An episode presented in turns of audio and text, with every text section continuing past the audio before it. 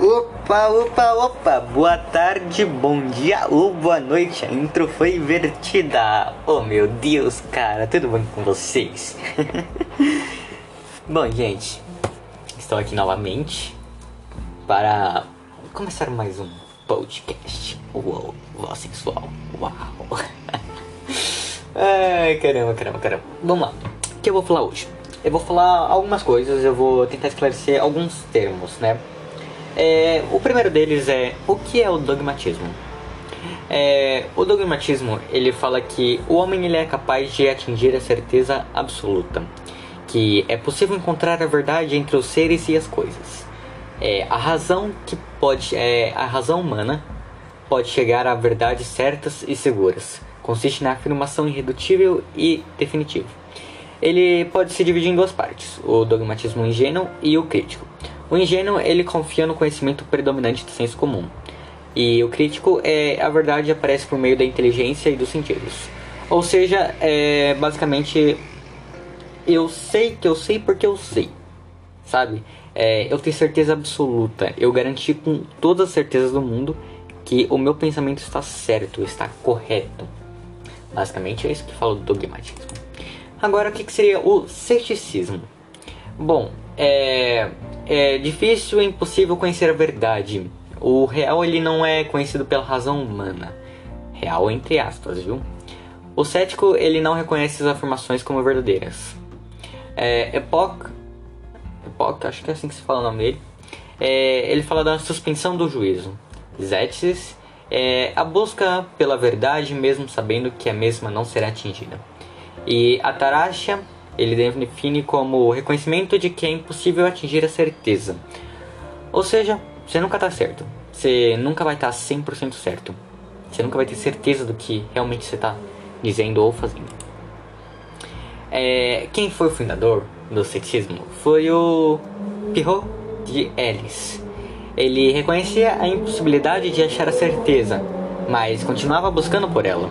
Então, não é que você não pode que ela não existe, a certeza absoluta.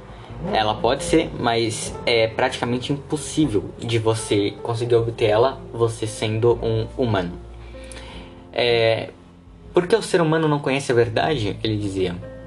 Primeiro fator: o conhecimento tem relação, conhecimento tem relação com os sentidos e os sentidos não são confiáveis. O segundo fator é simplesmente a razão. Bom, agora a gente tem o relativismo. O relativismo é a crença na variação da verdade de acordo com o sujeito e a realidade. É, o relativismo ele questiona as verdades universais do homem. O conhecimento é subjetivo. Considera as questões cognitivas, éticas e culturais sobre o que é verdade. Em outras palavras, o ambiente em que vivemos é fundamental para estabelecer esses conceitos.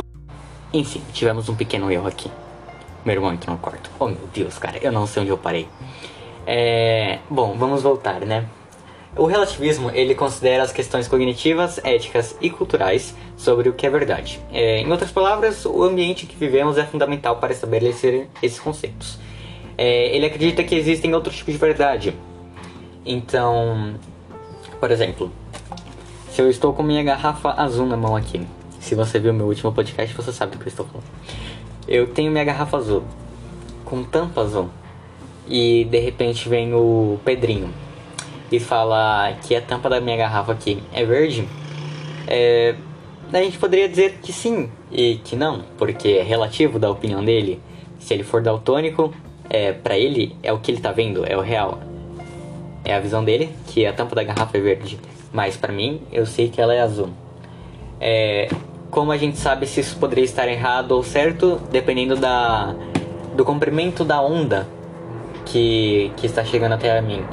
Então, tecnicamente ela é azul, mas pro Pedrinho ela é verde, porque é relativo.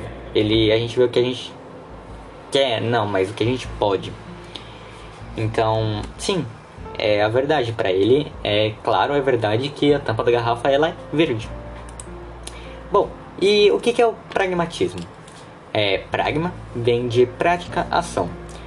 Então, é o estudo da ação, basicamente, né? É... Não, na verdade não, eu errei no termo. Enfim, É, o pragmatismo ele reconcilia ideias e sentidos.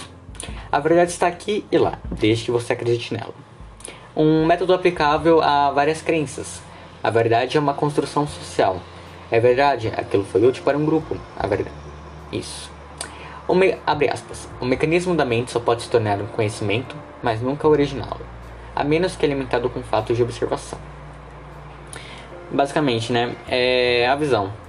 É ação que determina o que é verdade ou não.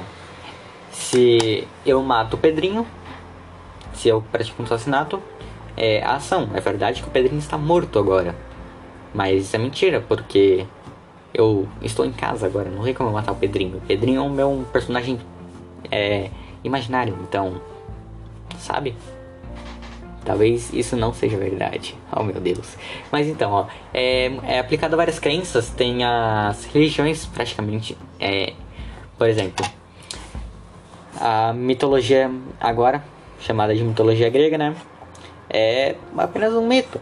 Mas a gente pegar no início, lá no início, bem atrás, era verdade. Tinha gente que, que vinha e falava, pô, Atena é real, Poseidon é real, Zeus é real, Hades é real, Ares é real sabe?